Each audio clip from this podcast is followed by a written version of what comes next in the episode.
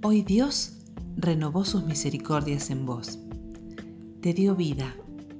Es un gran motivo para agradecer. Los días son hermosos cuando dejas que Dios esté en ellos.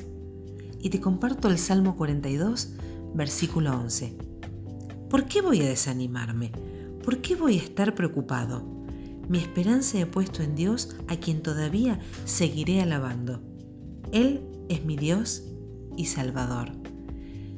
Y recordá que Jesús está con vos.